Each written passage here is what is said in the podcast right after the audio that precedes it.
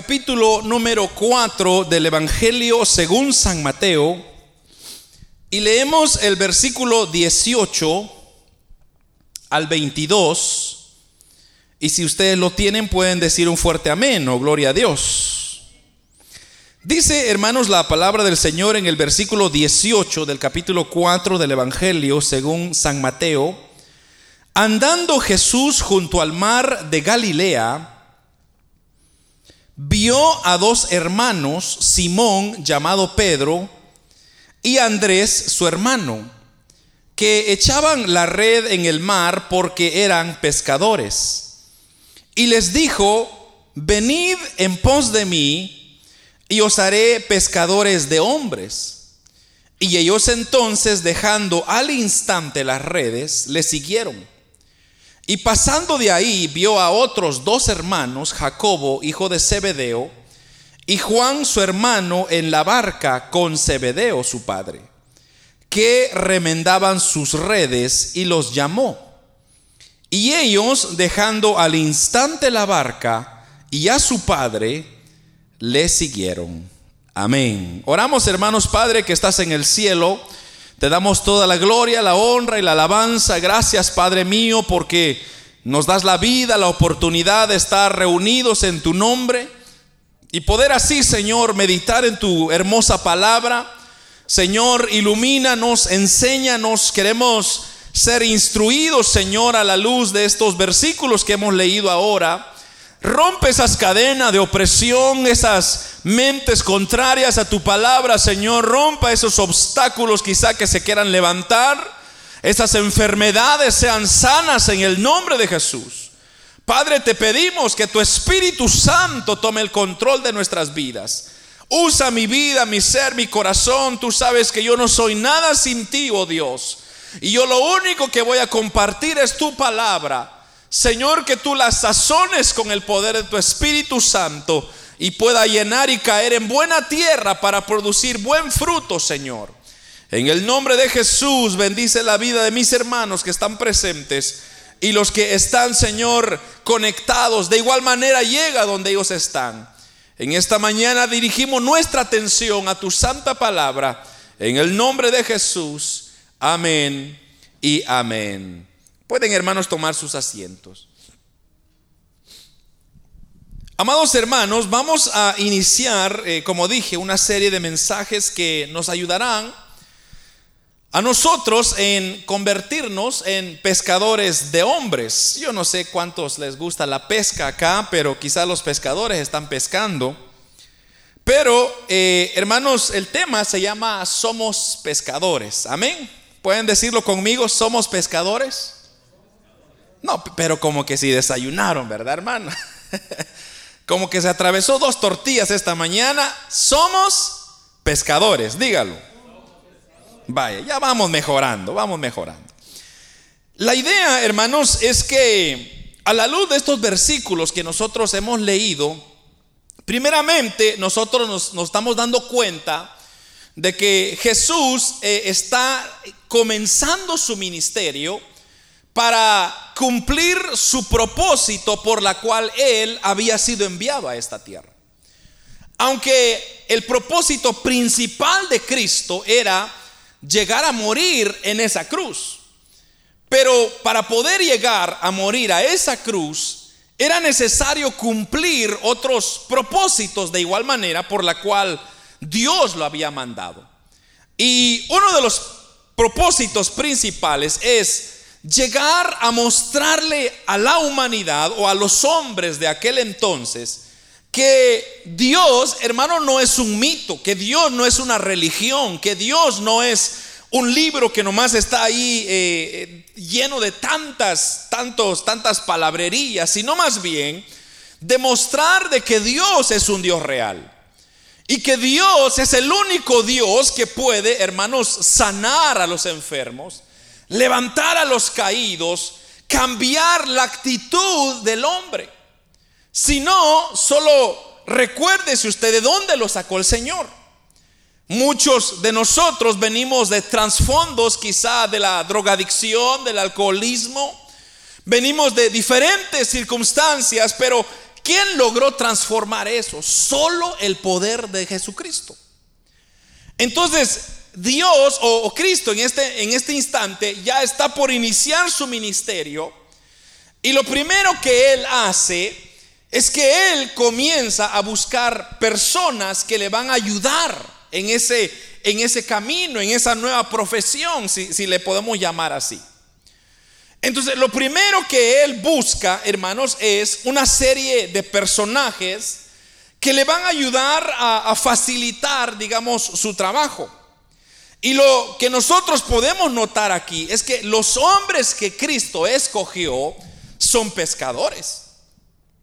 Ahora, los pescadores, hermanos, tienen una característica muy importante y es que son personajes que no le tienen miedo, ni pavor, ni temor, hermanos, a las aguas, sino que ellos están dispuestos, hermanos, a inclusive a, morir, si eso es la causa, por lograr, hermanos, alcanzar o agarrar un buen pescado.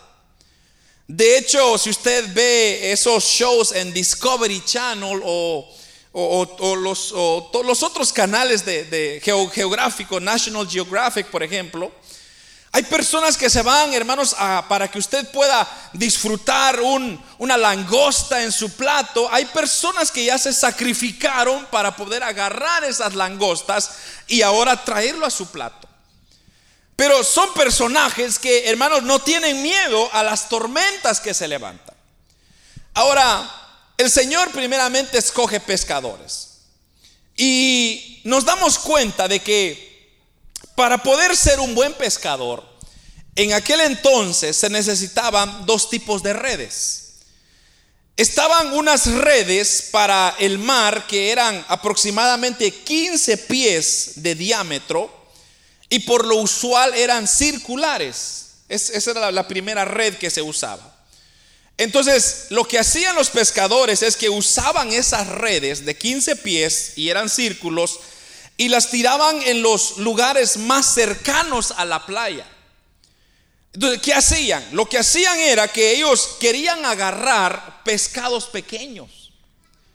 Y cuando ellos llenaban la barca de, de pescados pequeños, entonces agarraban, hermanos, el bote o su barco en este caso, y se iban a meter un poquito más profundo en el mar. Y los peces que agarraron allá a la entrada del mar lo usan como carnada para poder entonces, hermanos, agarrar pescados más grandes. Pero cuando ellos llegaban al mar ya no usaban esa misma red de 15 pies circular, sino que ahora ellos usaban una red mucho más grande, que es la, la segundo tipo de red, que eran aproximadamente 328 pies de distancia y era aproximadamente ocho pies de ancho. Entonces era una red tremenda, pero ¿qué hacían? Ellos, los pececitos que habían agarrado a la entrada, los metían en esta red o los ataban en esta red. Y entonces se iban, hermanos, al mar adentro y ahí comenzaban ellos a, a tirar, porque así dice en el versículo, si usted ve ahí conmigo, en el versículo que leímos, versículo 21, vio a otros dos hermanos, dijo Jacobo, hijo de Zebedeo, y Juan, su hermano, en la barca, su padre, que remendaban las redes. Esas redes que ellos estaban remendando eran las de 328 pies de largo, o sea, son las redes grandes. Y inclusive este método aún se sigue usando el día de hoy. Pero lo que a mí me llama la atención es el personal que Cristo escoge.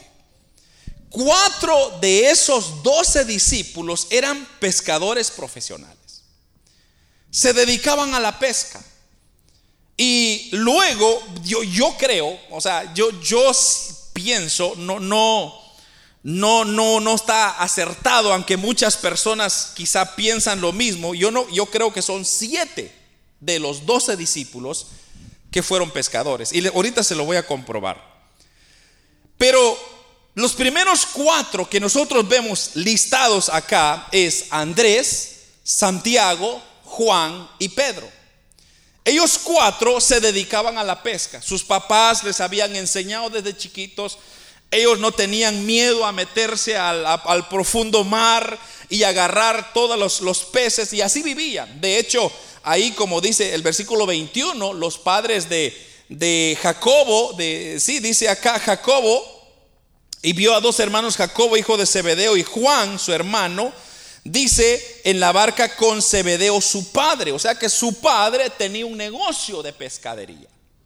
Entonces eran personas muy adiestradas, conocían cómo agarrar una buena, una buena pesca. Pero yo pienso que son siete porque si usted se va conmigo allá Juan, mire, váyase conmigo a Juan. Aquí en el Evangelio según San Juan, capítulo 21,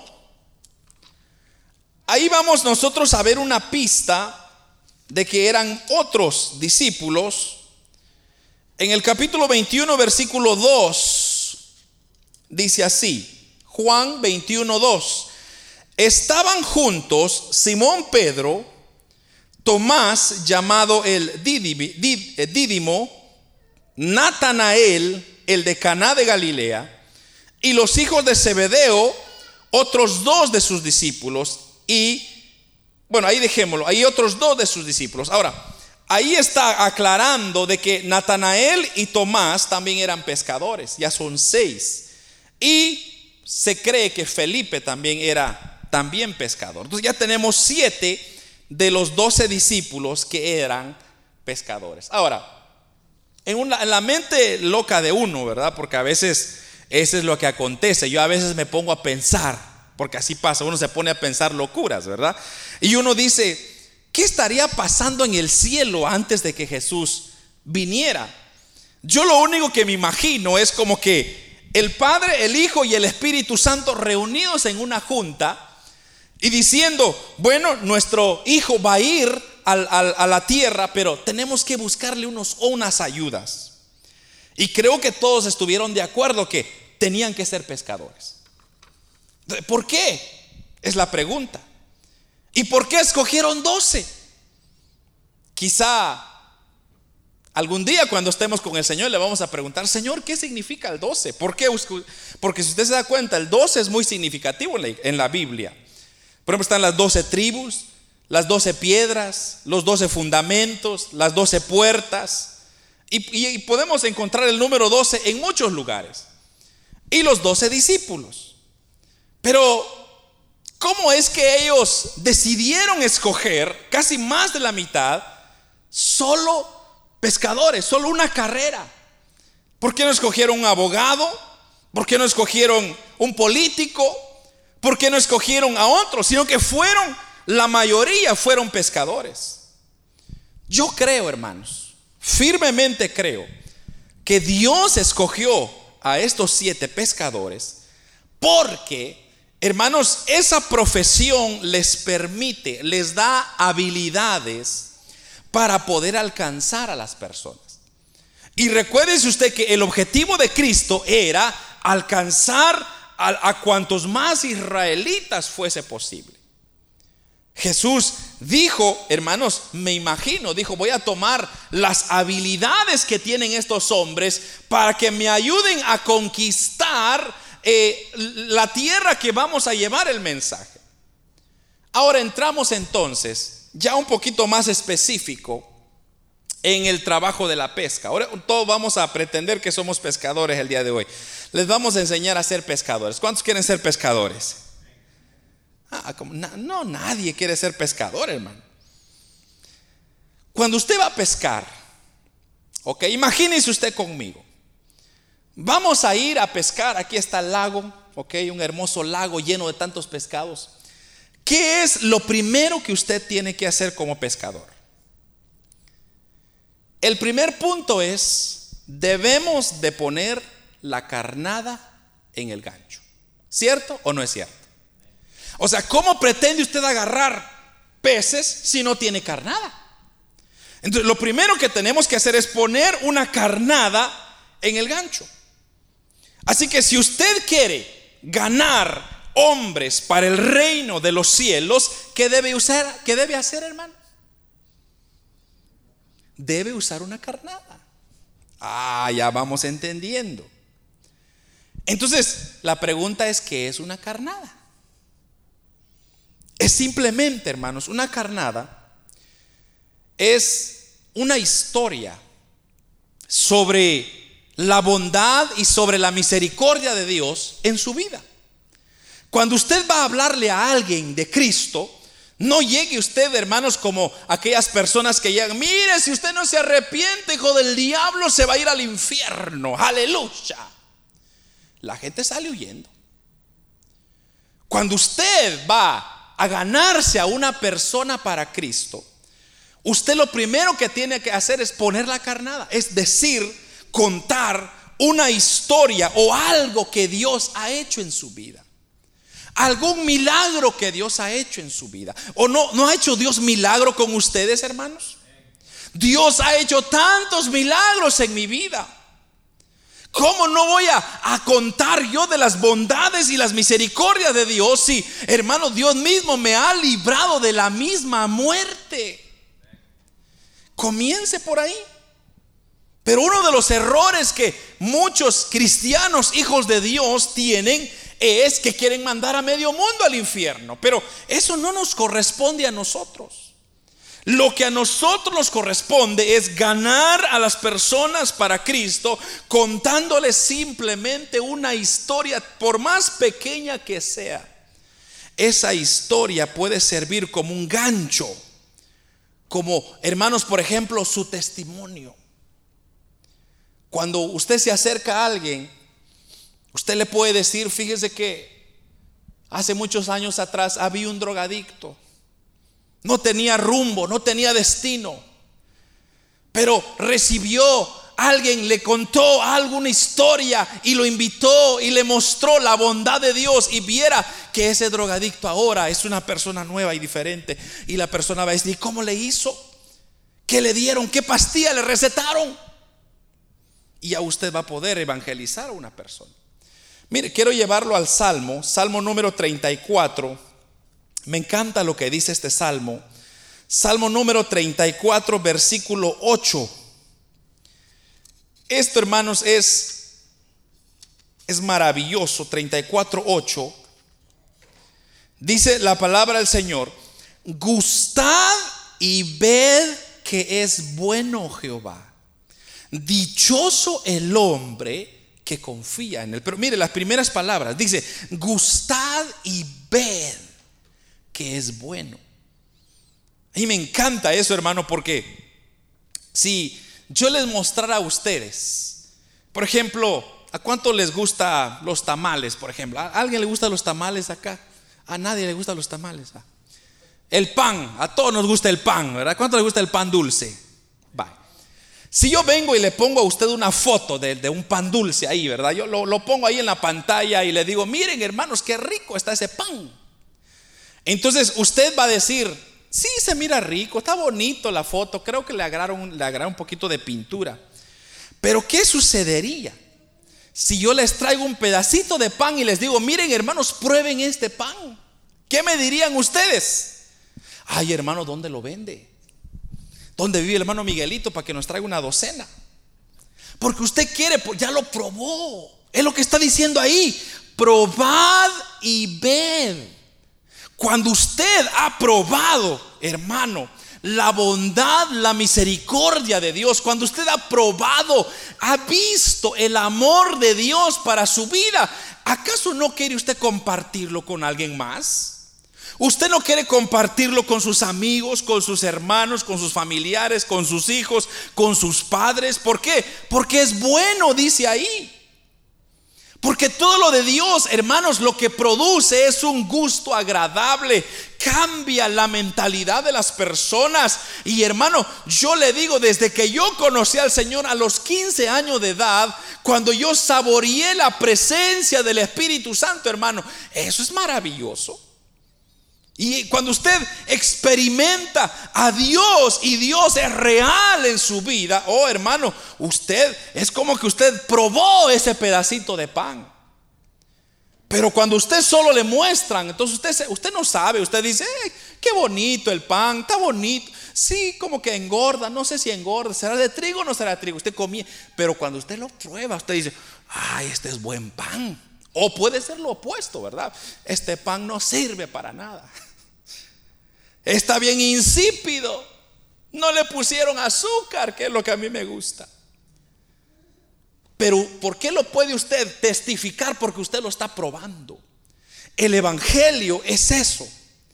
El Evangelio es probar, sentir, experimentar a Dios. Y cuando usted lo experimenta y lo siente, hermano, usted quiere compartir el pedacito de pan con todo el mundo.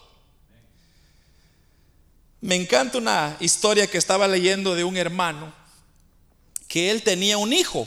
Bueno, ya mayor el hijo, ¿no? Y ese hijo le encantaba la pesca. O le encanta, de hecho, todavía porque todavía vive. Pero ese, desde niñito, de dos años de edad, ya el niño estaba pescando. Y en vez de ponerle programas de caricatura, el niño estaba viendo eh, los programas esos que ponen en la televisión, cómo aprender a pescar. Y entonces el papá se sorprendía porque dice, es que este niño tan chiquito, ¿cómo es que está viendo programas de pescar? Tan, así era la pasión que tenía este niño que ahora ya es un adulto. Pero ya podrá usted imaginar que este personaje creo que sabe cómo pescar, ¿no cree usted? Si ha venido desde niño viendo cómo pescar, practicando cómo pescar, es un pescador profesional. Dice que el papá cuenta que cada vez que, bueno, una vez el hijo le dijo, porque ya está grande, ya está casado, ¿verdad? Entonces le dice, papá, ven, vamos, te voy a invitar a pescar, porque eso es la pasión de él. Entonces le dice el papá, bueno, bueno, vamos pues, te voy a acompañar. Y se fueron manejando y cuando llegaron justo antes del, del lago donde iban a ir a pescar, estaba un lugar donde hay que comprar la carnada, los gusanitos. Entonces le dice, ven papá, ven, vamos a, vamos a buscar la, la carnada que vamos a usar y cuando de repente ve, llega el muchacho, ¿dónde están los gusanitos? Aquí están en la refri, le dice el, chinito, va de la tienda. Y entonces viene, abre él, mira los, los gusanitos, los agarra, los prueba. Y dice, sí están buenos, sí están buenos. Y el papá se queda, este mi hijo acaba de probar los gusanos. Entonces el papá se quedó, ya sea está loco o qué pasa. Entonces le dice el papá después, le dice, oye, le dice, ¿y por qué probaste esos gusanos sucios? Si tienen tierra. Le dice papá, es que uno tiene que probar la carnada. Si a mí me gusta el pescado, le va a gustar, le dice el hijo. Entonces ahora, de hecho, hasta Venden, hermanos, sprays de gusanos que son artificiales, que se le pueden pegar a los pescaditos, que usted lo anda sprayando, ya huelen como que fueran gusanitos. ¿Por qué? Porque el olor del gusano es lo que atrae a los pescados. Entonces este hijo era tan loco, tan extremado, que él hasta probando los gusanitos, si es que estaban buenos o no. Y como el padre nunca lo había visto, él quedó en shock. Pero ¿cuál es la lección? La lección es, que este hijo le dice es que hay que probarlos. Pero ¿por qué hay que probarlos? Porque también los pescados lo van a probar. Así es como yo voy a garantizar de que los pescados les va a gustar. Y uno podría decir, hermano, pero qué sucio, qué loya. Imagínese a su mujer que tiene que besar ese pico sucio de gusano. Pero ese ya es lío de ellos. Pero vamos al punto de que cuando usted ha experimentado a Dios en su vida, cuando usted ha tenido un verdadero encuentro con Dios, usted sabe que todo lo que Dios produce es bueno, sí o no. Yo creo que nadie aquí que ha conocido a Dios puede decir, oh hermano, Dios a mí me falló, Dios a mí me decepcionó. No, Dios no decepciona a nadie. El hombre es el quien decepciona. Usted y yo, hermanos, solamente podemos disfrutar de la bondad y de la misericordia de Dios. Si no, pregúntese usted cómo es que usted está como está. ¿Qué me va a decir? ¿Por su capacidad? ¿Por su experiencia? Porque es que, hermano, yo soy doctor, entonces yo sé cuidarme. No. Usted está porque Dios es bueno y grande en misericordia con usted que no le ha quitado la vida. Porque muchos el día de hoy no ni siquiera pudieron abrir sus ojitos para ver otro día, pero fue porque Dios ya determinó a qué edad iban a llegar. Pero hermanos, mientras tanto Dios sigue siendo bueno. Yo les puedo garantizar, les puedo garantizar al 100% que todo lo que es de Dios es bueno. Porque yo lo he experimentado. Yo siempre me he preguntado, hermanos, y siempre que me pregunto me quebranto porque porque yo digo, es que es que quién soy yo? O sea, ¿qué, qué, qué, vio Dios en mí para escogerme como su hijo? ¿Qué vio Dios en usted? Para poder decir a este mi hijo lo voy a cuidar, lo voy a llevar a un lugar donde va a prosperar, donde le va a ir mejor, donde va a dejar la violencia y, va a crecer. Pero ¿qué hacemos nosotros? Muchas veces en vez de acercarnos a Dios, le damos la espalda a Dios. Pero creo que todos aquí podemos decir, hermanos, que Dios puede sanar, que Dios puede fortalecer, que Dios es el que me da la fuerza para ir al trabajo, que Dios es el que me está cuidando cuando yo manejo en esas calles peligrosas, más cuando manejo a velocidades altas. Ahí no es mi habilidad, es el Espíritu. Dice la Biblia que el ángel de Jehová acampa alrededor de los que le temen y los defiende. Pero no es su habilidad de que es, es que yo soy un conductor de experiencia, hermano. Porque así como estamos hablando de que Dios es bueno, Satanás de igual manera, oh amado hermano, está queriendo acecharnos siempre. Cuando me recuerdo, cuando yo caí enfermo con el problema de pancreatitis que me dio y, y pasé en el hospital casi tres meses, luego cuando yo regresé a la iglesia, el Señor me habló. Y el Señor me dijo, hijo mío, eso que te dio a ti, te dio porque Satanás me pidió permiso para dañarte de esa manera. Y dije yo, ahora entiendo. Porque fíjese que cuando yo llegué al hospital con ese dolor, un dolor aquí terrible, hermano, que yo no me podía ni sentar, ni parar, ni acostar, era un dolor pero insoportable. Y en el hospital me hicieron esperar ocho horas para atenderme. Yo revolcándome para aquí, para allá. Y el problema que no era yo solo, era un montón de gente igual. Y hermano, no me daban ni siquiera una pastilla, nada, ahí revolcándome yo. Pero lo increíble fue que fue de un, de un instante a otro. Si hermano, yo yéndome para mi casa iba. No había hecho nada extremo, no había jugado, no había deshidratado, o sea, nada que yo pudiera haber dicho, oh hermano, es que fue esta la causa. No hubo nada. Y cuando al fin me atendieron ocho horas después, eh, los doctores me decían, fíjese Señor, que no encontramos qué, cuál es su problema. Lo único que sabemos que ese problema resulta porque usted ha tomado mucho santo, dije yo. Ya me descubrieron. ¿Qué van a decir los hermanos? Y yo le decía, doctor, si yo nunca he tomado en mi vida.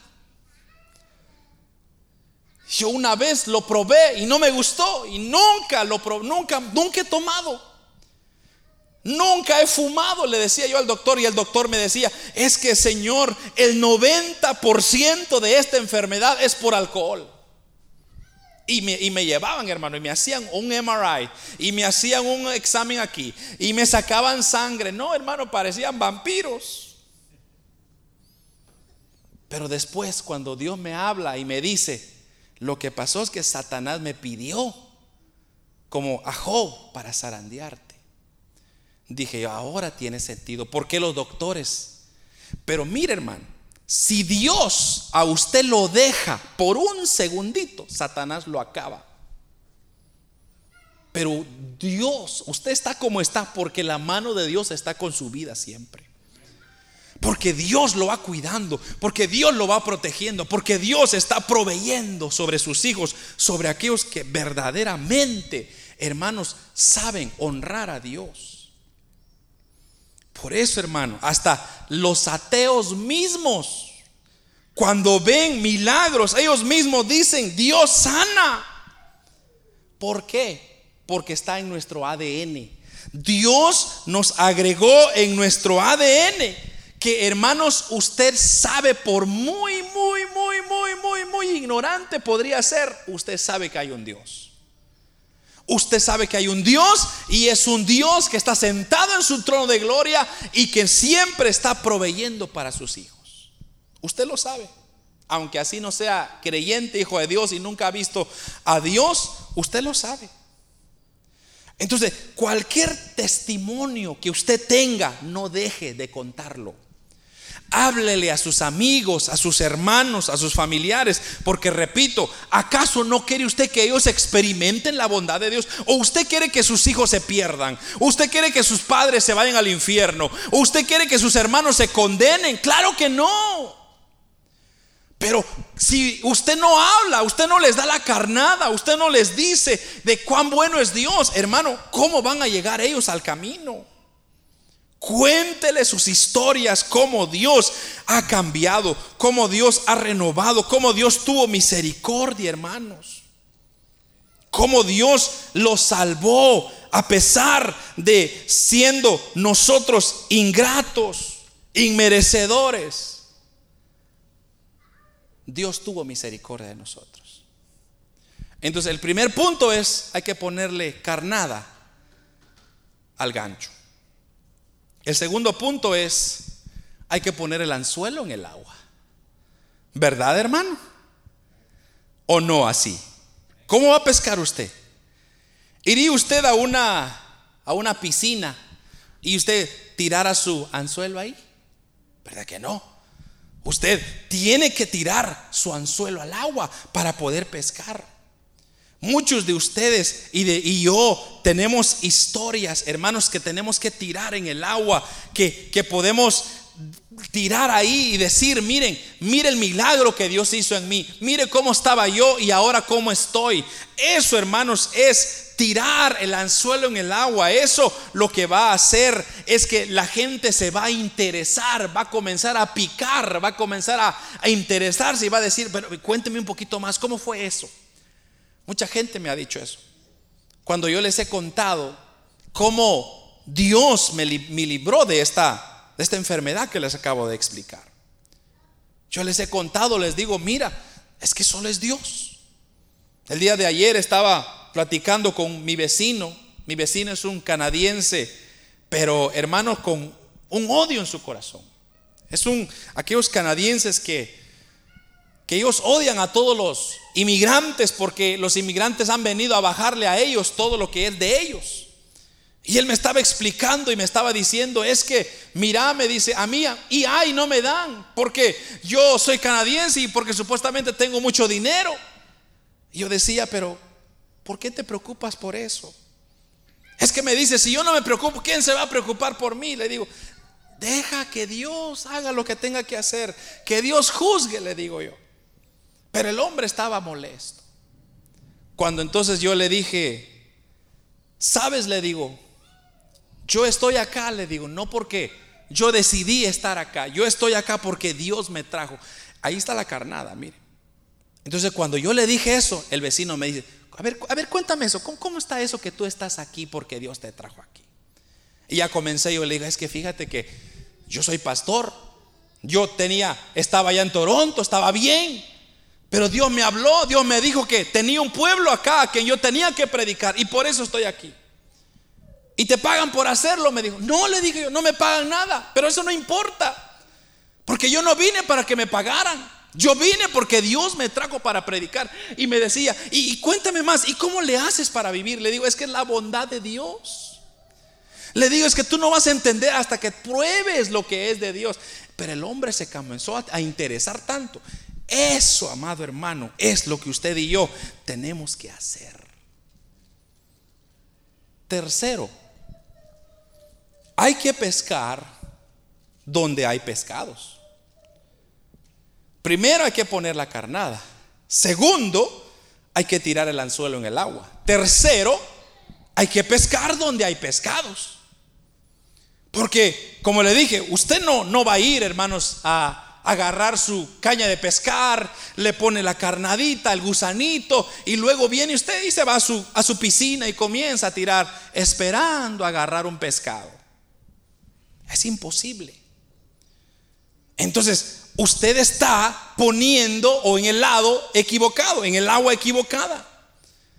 Entonces, si usted comparte su historia solamente en cuatro paredes, como estamos nosotros, si usted me dice a mí, oh hermano, fíjese que como Dios me ha cambiado, yo voy a decir, gloria a Dios hermano, qué bendición es eso, pero qué impacto va a causar eso. Usted está pescando en la piscina. Usted lo que tiene que hacer es ir afuera con sus amigos, con sus invitados, con personas que no conocen y contarles lo bueno que es Dios, lo maravilloso que es Dios, lo efectivo que es Dios. Porque quiero decirles, hermanos, que se vienen tiempos difíciles. Ahorita usted podría decir, toda la gente está feliz porque al fin ya nos libramos y ya están quitando. Mire hermano, este es el inicio de una, un montón de pandemias que están pronosticadas que van a llegar. Yo no quiero ser el malagüero para usted, pero no tampoco quiero mentirle. Esto, hermanos, se va a poner peor. hoy, se, hoy se fue la pandemia, va a venir otra, hasta peor todavía. Pero qué bonito es tener a Cristo en el corazón. Qué bonito es, hermano, vivir confiado no del sistema humano, no de lo que el hombre está haciendo, sino de la mano de Dios. Y hermano, cuando usted está, como lo dijo Cristo, de esta, mire, Cristo lo puso más fácil todavía. Cristo dijo, si ustedes ponen su casa sobre la roca, aunque vengan tempestades, no se moverá jamás. Pero si ustedes ponen su casa sobre la arena, viene el mar y la tempestad y se va a llevar todos los chunches viejos que tiene usted y se los va a llevar. ¿Por qué? Porque usted no ha puesto su fundamento en la roca. ¿Quién es la roca, amado hermano? Cristo es la roca la roca inconmovible de los siglos, el que nunca cambia. El Dios que sigue siendo el mismo de ayer, de hoy y por los siglos de los siglos. Aleluya. Aquel que nunca me ha decepcionado jamás, aquel que nunca me ha dejado sufrir. Oh hermano, yo puedo decirle y le puedo testificar delante de Dios en la cual estoy, que Dios a mí nunca me ha abandonado y nunca me va a abandonar mientras que yo, hermano, siga honrándole.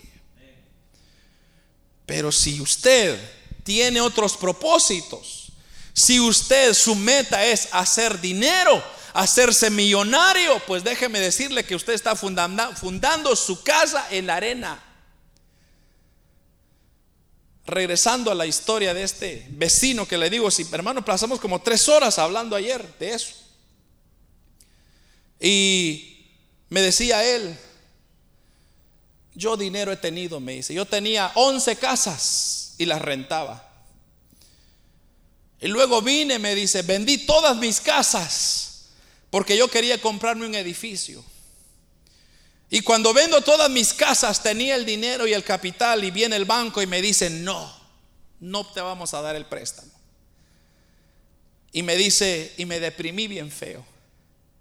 Yo le digo, ese es tu problema, le dije yo. Te estás concentrando en las cosas equivocadas. Le digo, el dinero viene, va y viene. El dinero hoy hay, mañana ya no hay. Pero tú sigues siendo la misma persona miserable. Pero en cambio yo le digo, yo no tengo, fíjate, Pero mira, tengo esta casa. Y no puedo decir por mi fuerza. Dios me la dio. Dios a mí me ha regalado carros.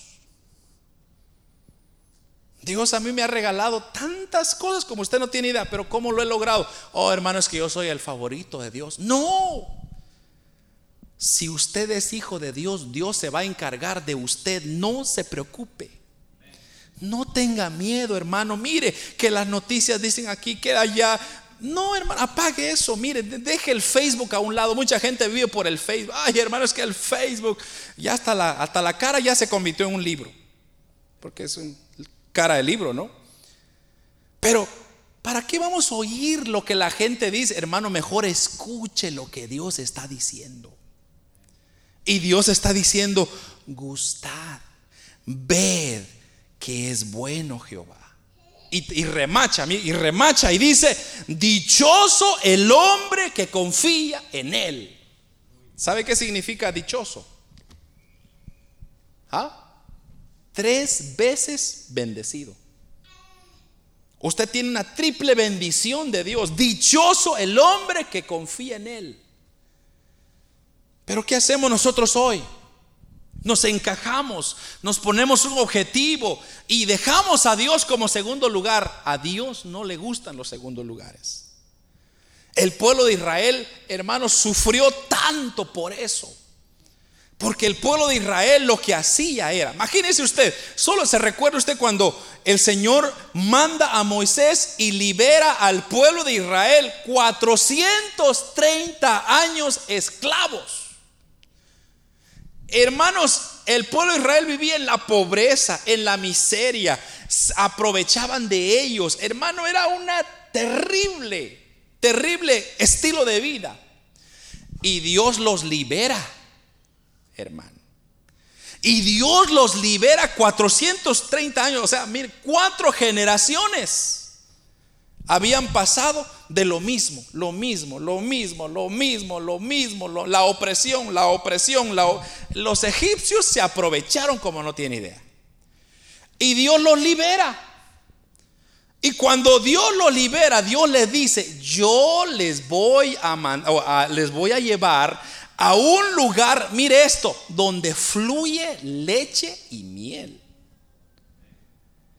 Ah, pero, pero para llegar al lugar donde fluye leche y miel hay que pasar por un desierto. Pero Dios no les dijo eso. Dios lo que les dijo es, yo estaré con ustedes siempre. Fueron las palabras de Dios. Y entonces cuando salen, ¿verdad? Son liberados vienen y la primera barrera que ellos encuentran es el mar rojo. Y todos, hermano, muchos murmurando, diciendo, echándole la culpa a Dios. Ay, miren cómo ¿Cómo es que Dios dice que es bueno y nos trae a morir, a ahogarnos en el agua? Miren, ahí vienen los egipcios detrás de nosotros, nos van a matar. Mejor nos hubiéramos quedado en la misma condición en que estábamos por otros 400 años. Imagínese usted la gente. Y viene Dios y le dice a Moisés, Moisés, levanta la vara y toca el agua y se va a abrir. Y así lo hace y se abre. Y todo, ¡ah, feliz! Dios es bueno, gloria a Dios, hay que pasar. Y cruzan todos. Viene eh, los, los ejércitos de Faraón, de Egipcio, y se ahogan en el mar. ¡Ah, gloria a Dios! Jehová nos defendió de nuestros enemigos. ¡Qué victoria! Cruzan el mar. Y lo primero que hacen es quejarse otra vez. Es que como Dios nos trajo a un, a un desierto, a morirnos en el desierto, cuando estábamos bien allá en Egipto. Y, y, lo, y lo otro que comienzan a hacer es, comienzan a construirse un Dios. Porque Moisés había subido al monte Sinaí a recoger las tablas, los diez mandamientos, y entonces se impacientaron y dijeron, queremos un Dios. Y comenzaron a ser su Dios y Dios dice, ay, otra vez este pueblo. Y le dice a Moisés, Moisés, baja, porque otra vez mi pueblo, Israel, que acabo de enseñarles lo bueno que he sido, y ya están otra vez detrás del oro, detrás de los ídolos. Y entonces viene Moisés, se enoja, tira las piedras para destruir ese ídolo que habían construido. Y hermanos, en decepción, ya hasta Moisés estaba cansado y dijo, ay Dios mío, ¿en qué lío me vino a meter Dios? Pero lo que queremos dejar en claro aquí, hermanos, es que Dios ha hecho tantas cosas preciosas en nosotros. ¿Por qué nos quedamos callados? ¿Por qué no compartimos con otras personas? Por eso el tema se llama Somos pescadores. Por eso Dios escogió siete de los doce para ir pescar. ¿Por qué? Porque ellos sabían cómo pescar. Porque ellos iban, hermanos, a impactar el mundo con su talento. Y sí que lo hicieron. Porque usted ve a un Pedro, hermanos, allá en el capítulo 2 de Hechos de los Apóstoles. Oh, hermano. Tres mil personas aceptaron. Y después cinco mil personas. ¿Cómo lo logró? Fue, lo logró porque Pedro, hermanos, supo usar sus habilidades y lo puso a los pies de Dios o Cristo. Y Cristo dijo, yo te voy a usar igual te dice a ti, yo te voy a usar. Pero el mensaje central que yo quiero que quede claro, hermanos, es, no esperemos que el mañana, que la vida nos absorbe. Aprovechemos hoy. Contémosle, hermanos, las historias que Dios ha hecho con nosotros. Cuéntele a sus hijos, cuéntele a sus nietos, cuéntele a sus hermanos. A mí me encanta cómo a veces nosotros nos sentamos con nuestros hijos y le comenzamos a decir, mira cómo Dios me sacó del hospital. Ellos siempre me preguntan, papá, me dicen, cuéntanos qué pasó cuando estabas en el hospital. Le digo, hijo, fue duro, fue triste, porque yo estaba solo. Ustedes no podían ir. No, no había ayuda, no nadie quizá fue a visitarme, fue a verme. Pero eso no importa, les decía yo. ¿Saben qué lo bueno de esto? Es que Dios me ayudó a recuperarme. Y miren, aquí me tienen. Ellos dicen, ya, gracias Dios. Pero ahí usted comienza a ver que usted está contándole las maravillas de Dios. Comience, hermano. Comience a tirar el anzuelo. Comience usted a contar las cosas buenas que ha hecho. Ahora, si Dios no ha hecho nada en su vida, quédese callado. No abre el pico. Si Dios a usted no lo ha bendecido, no diga nada, ahí quédese. Si Dios no le ha dado nada, ahí quédese, no diga, no pasa nada. Pero si Dios le ha dado algo, cuénteles, dígales, muéstrales. Hermano, si usted no se gana a sus familiares, ¿quién lo va a hacer? Si usted no se gana, hermanos, a sus hermanos, a sus hijos para Cristo, ¿quién lo va a hacer? ¿Usted cree que los va a venir un misionero a salvarlos? No. La responsabilidad está sobre usted. Si es su esposo, si es su esposa, no, no, no trate de decirle, viejo, hijo del diablo, te vas a ir al infierno. No le diga eso. O vieja, ¿por qué no me haces caso? No diga eso. Usted solo dígale, viejo, viejita, mi amor, mi chulis, no sé cómo le dicen a usted. Fíjate que Dios me ha bendecido. Me ha dado unos lindos hijos. Y va a decir, ¿y esta vieja loca qué está diciendo? Fíjate que Dios me ha bendecido contigo, con el trabajito que tenemos. Tenemos para comer, con la casita. Hermano, y esa persona se va a decir, yo no la conozco. Pero ahí ya comenzó usted a sembrar algo. Ahí, hermano, ya comenzó usted a tirar el anzuelo.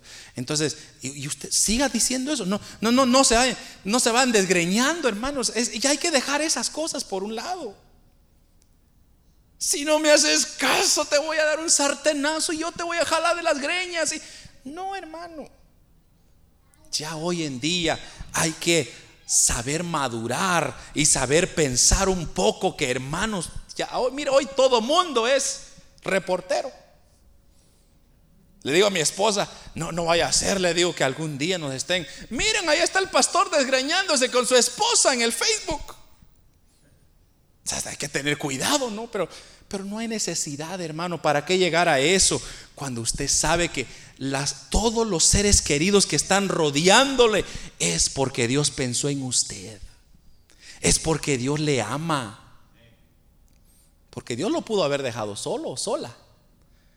Dios lo pudo haber, Dios pudo haber dicho, pues bueno, ¿y este qué? Que se vaya. Pero no. Dios, desde que usted nació, lo viene moldeando. Dice, eh, hay que quitarle este, hay que tirarle un poco la nariz. Altura no, porque va a ser chaparrita, chaparrito. Por eso dice Jesús, no, no intenten ustedes agregar, dice, unos centímetros, unos centímetros a su altura. Así quédense, hombre, así están bonitos. Pero ese es, ah, ese es demostrándonos el cuidado que Dios tiene. Y mire esto, y cierro con esto. Eh, Cristo dijo a sus discípulos, miren, les dijo, no se preocupen hijos. Si Dios cuida hasta de los pajaritos, que les da su alimento, los lirios del campo siempre están radiando, ¿cómo me voy a olvidar yo de ustedes? ¿Cómo los voy a abandonar yo a ustedes? Si, si yo, eh, eh, dice Dios, sé cuántos pelos tienen ustedes en sus cabezas. ¿Ya intentó usted contar cuántos pelos tiene? Inténtelo y a ver cómo le va a ir. Se va a dar por vencido. Pero Dios sabe. Por eso cuando se le cayó uno, no se preocupe, ahí Dios le va a dar otro millón. Pero muchas veces la preocupación que nosotros tenemos, ay hermano, se me está cayendo la peluca. pues para eso hicieron las pelucas. Usted no se preocupe. Pero preocúpese por los suyos. Preocúpese por ganarse a los suyos. Preocúpese por llevar que los suyos conozcan a Dios. Mire hermano, no hay nada mejor como tener una familia en paz. ¿Usted ha estado alguna vez en una familia que se andan gritando aquí para allá? Yo he estado viendo, eso, es horrible, hermano. Que el papá se grita con la mamá y que los hijos no respetan a los papás y es un desastre terrible. Eso es triste. Pero cuando una familia tiene a Cristo, hermano, oh, uno disfruta la vida. Hasta más joven se mira. Aleluya. Si no, mire esta belleza. Pero para que se riera un poquito uno se ve, hermanos, cobra vida. ¿Por qué? Porque está radiando la misma vida que Dios nos da.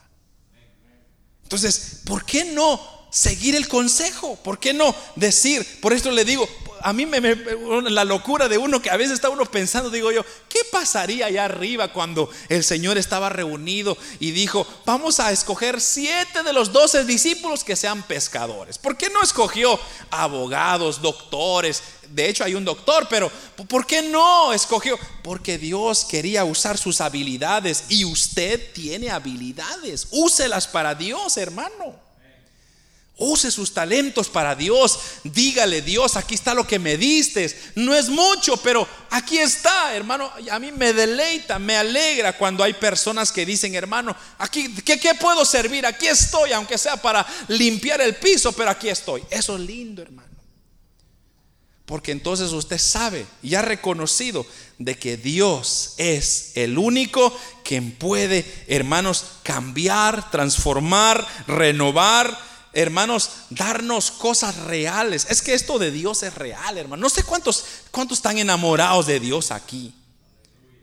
Pero Dios es una cosa real, Dios no es un invento, Dios no es una... Usted vaya a meter a una iglesia católica, no hay nada. Y no es que yo quiera hablar mal de ellos, pero es la verdad, no hay nada. ¿Por qué? Porque adoran a otros ídolos y los ídolos son mudos. Hay que moverlos, no miran, no oyen. Pero el Dios nuestro solo basta decir, Padre, aquí está tu hijo, ¿qué quieres que yo haga? Y hermanos, usted sentirá cómo Dios le guiará, le abrirá puertas, le prosperará siempre, no le hará falta nada en lo absoluto. Pero hay que hacer un trabajo bien importante. Y el trabajo es pescar. Hay que pescar. No se quede con sus experiencias, compártalas, hermano. Alguien me dijo una vez, hermano, yo tengo un sentir, me dijo. Qué bueno, porque todos tenemos sentires, le dije. Fíjese que yo siento compartir en el, en el, a través de video, me dice, cosas que Dios ha hecho en mi vida, hágalo, le dije, ¿qué está esperando? Si usted quiere en la radio, hágalo, ¿qué está esperando? Si usted quiere servir en la música, hágalo, ¿qué está esperando? ¿Está esperando que llegue la gran tribulación para tocar la batería y alertar a la gente? No, hermano. Mejor vayámonos en el primer viaje, vaya preparando sus maletas y vaya preparando su boleto porque Cristo viene. No espere, hermano, que la gran tribulación lo alcance, porque, oh, hermano, ya muy pronto vamos a estudiar ese tema, la gran tribulación. Yo no creo que usted quiera quedarse para ese tiempo.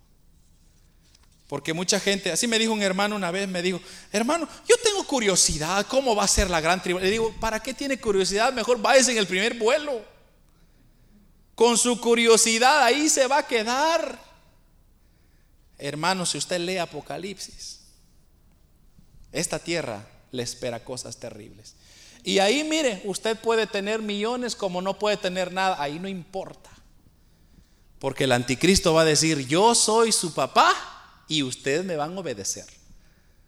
Quieran o no quieran. Ahora, si no quieren obedecerme, pues bueno, véngase para acá que le vamos a volar la cabeza. ¿Está usted dispuesto a dar la cabeza por Cristo? Mejor hoy, hermano, hoy vayámonos enteritos al reino de los cielos. Pero hay que hacer algo importante. ¿Qué hay que hacer? Hay que testificar. Hay que contar. Preocupémonos por nuestras familias, hermano. No se preocupe usted por ganar. Un hermano me dijo una vez, oh hermano, yo quiero ir a, predicar a todo el mundo. Hermano, yo comience con sus papás, con sus hermanos. ¿Cómo va a pretender ganar el mundo y que su familia se condene? Ay, pero es que ellos no me hacen caso. Es, es que usted no sabe cómo llegarles. Primero comience respetándolos. Ah, sí, me dijo, eso tiene razón. A mí no, yo no respeto a mi viejo, me dijo. Ahí está el problema. Comience con pasos pequeños. Pero yo, por lo menos, hermano, yo por lo menos no quiero que mi familia se pierda. ¿O usted sí? Yo no creo que no. Entonces, preocupémonos por eso. Por eso, hermanos, usted y yo tenemos un gran compromiso. Si usted tiene a Cristo en su corazón, usted tiene un gran compromiso de poder ir y compartir de las bondades y las misericordias del Señor. Amén. Vamos a ponernos en pie, hermanos, esta, tarde ya. Y vamos a orar. Yo quiero que usted se comprometa conmigo, hermano. Ore por una vez en su vida, aunque sea, ore, diga, Señor, ayúdame. Porque hay que ser sincero, hermano. Tal vez usted no sabe, tal vez usted no, nadie le había dicho, quizá usted no, no sabe cómo comenzar. Solamente dígale a Dios, ayúdame, Padre. Y Dios, quien es grande en misericordia, se va a encargar de poner las palabras, se va a encargar de hacer las cosas tal como Él quiere que se haga. Por eso dígale, Señor, ayúdanos, Padre, ayúdanos en el nombre de Jesús, ayúdanos, Señor, levanta de estas vidas, Señor, elementos que puedan ser útiles en tu obra, que tú, Señor, levantes hombres y mujeres que puedan testificar de tu grandeza, que puedan glorificar, que puedan exaltarte, Señor, tal como tú lo eres. Ayúdanos, Señor, a ser pescadores de hombres, a llevar la buena nueva de salvación a nuestros seres queridos. Señor, te pedimos por nuestras familias. Hermano, ore por su familia. Quizá usted tiene algún padre, alguna madre, algún hermano, algún hijo. Ore por ellos en este momento. Dígale, Señor, ten misericordia de mi hijo. Ten misericordia de mi hija. Ten misericordia de mi padre. Que ellos no se condenen, Señor, sino que tú tengas misericordia. Padre, que alguien les hable de tu evangelio. Si yo soy, dame las palabras indicadas. Dámelo como yo tengo que llegarles a ellos con la buena noticia. Hermano, dígale, yo no quiero que mis familiares se pierdan. Yo no quiero que mi esposo se pierda, que mi esposa se pierda, que mis hermanos se vayan al infierno. Señor, ayúdalos. Padre, te pido que levantes hombres y mujeres, Señor, que estén dispuestos a pelear la buena batalla. Rompe esas cadenas de opresión, rompe esas barreras que se están oponiendo, esas familias que, Señor, están sufriendo, esas familias que te necesitan, esas familias que están siendo acosadas por la obra de Satanás. Lo reprendemos en el nombre de Jesús. Satanás está derrotado, Padre. Tú ya lo venciste en la cruz del Calvario. Padre, ayúdanos a ser familias entregadas, apasionadas, familias que estén dispuestas a hacer tu buena voluntad. En el nombre de Jesús, ayúdanos. Levanta una iglesia fervorosa, levanta una iglesia temerosa, levanta una iglesia preparada, una iglesia evangelizadora, una iglesia, Señor, que esté dispuesto a llevar el glorioso evangelio a las naciones. Ten misericordia de Alberta, Señor, de Edmonton. Ten misericordia de tantas vidas que están hundidas en el pecado, están perdidas en la maldad. Muchos jóvenes que ya no quieren nada de ti. Muchos jóvenes que están vanagloriados, están perdidos en la oscuridad, Señor, en el libertinaje. Están metidos en la pornografía, están metidos en la suciedad del mundo. Padre, en el nombre de Jesús, libéralos, Padre. Atráelos a ti cada día. Dígale, hermano, úsame a mí, úsame a mí, Señor. Usa mis labios, usa mis manos, usa mis pies para llegar donde ellos están. Dame la sabiduría para hablarles de tus bondades. Dame la gracia para poder enseñarle de los milagros que tú haces. En el nombre de Jesús te lo pedimos. Gracias, Señor, por esta palabra porque a la luz de estos versículos hemos podido ver, Señor, que tú nos has llamado a ser pescadores, que tú nos has llamado a ser hombres y mujeres, Señor, que estén dispuestos para poder alcanzar a lo necesitado. En el nombre de Jesús, quédate con nosotros, Padre. Bendice al dador alegre, aquel que va a ofrendar, aquel que va a diezmar, Padre. Derrama de tus ricas bendiciones sobre ellos. Que nunca haga falta el alimento material y espiritual en sus vidas. En el nombre de Jesús provee para que tu iglesia siga adelante alcanzando esas necesidades, Señor. Padre, te adoramos, te bendecimos.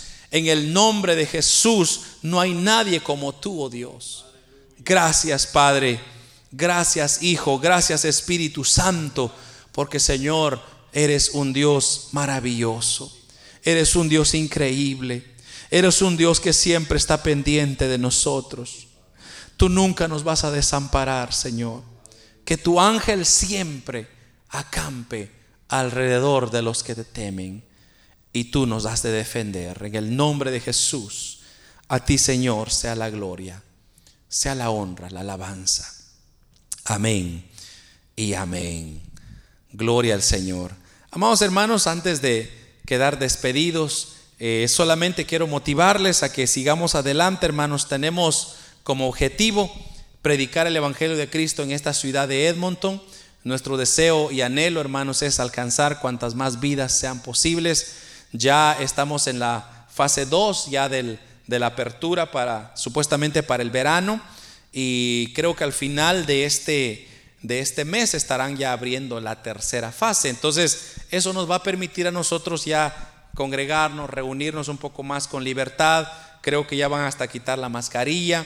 Pero, quieras o no, hermanos, cuidémonos, siempre honremos al Señor y recuérdese siempre de invitar a alguien recuerde, hermano, que lo que Dios le ha dado es un tesoro y usted no puede quedarse con eso. Hay que compartir. Es cuando usted se gana la lotería. Usted, si usted se ganaría la lotería, usted se quedaría callado. Yo lo dudo, hermano. Más nosotros, ¿verdad? Lo ponemos en el Facebook ahí con una foto así. Miren lo que me acabo de ganar. Así diga, mire, con una, tómese una selfie con una Biblia. ¿eh? El tesoro, mire, me gané el tesoro más grande. Ah, vamos a ver si lo hace. Ay, hermano, ¿qué va a decir mi, qué va a decir mi Mara?